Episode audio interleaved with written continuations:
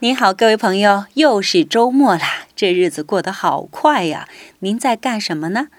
这两天有很多新朋友慕名而至，聊的话题也是五花八门的，两性啊、婚姻啊、事业呀等等。似乎人们在关系的大网中，总容易患得患失、迷失或者是愉悦。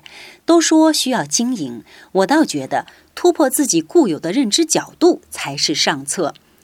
丁玉仁老师说过：“发现自己的角度，放下自己的角度，圆融所有的角度。”当然了，说起来容易，做起来确实不易，需要我们有一颗清明的心，时时觉察自己的起心动念。倒也不需要太执着，慢慢来，只要有心，总会一点一点进步的。周末了，咱们来听一首好听的歌曲吧，请您回复“东风”两个字，东南西北的东，风雨的风。东风送给您。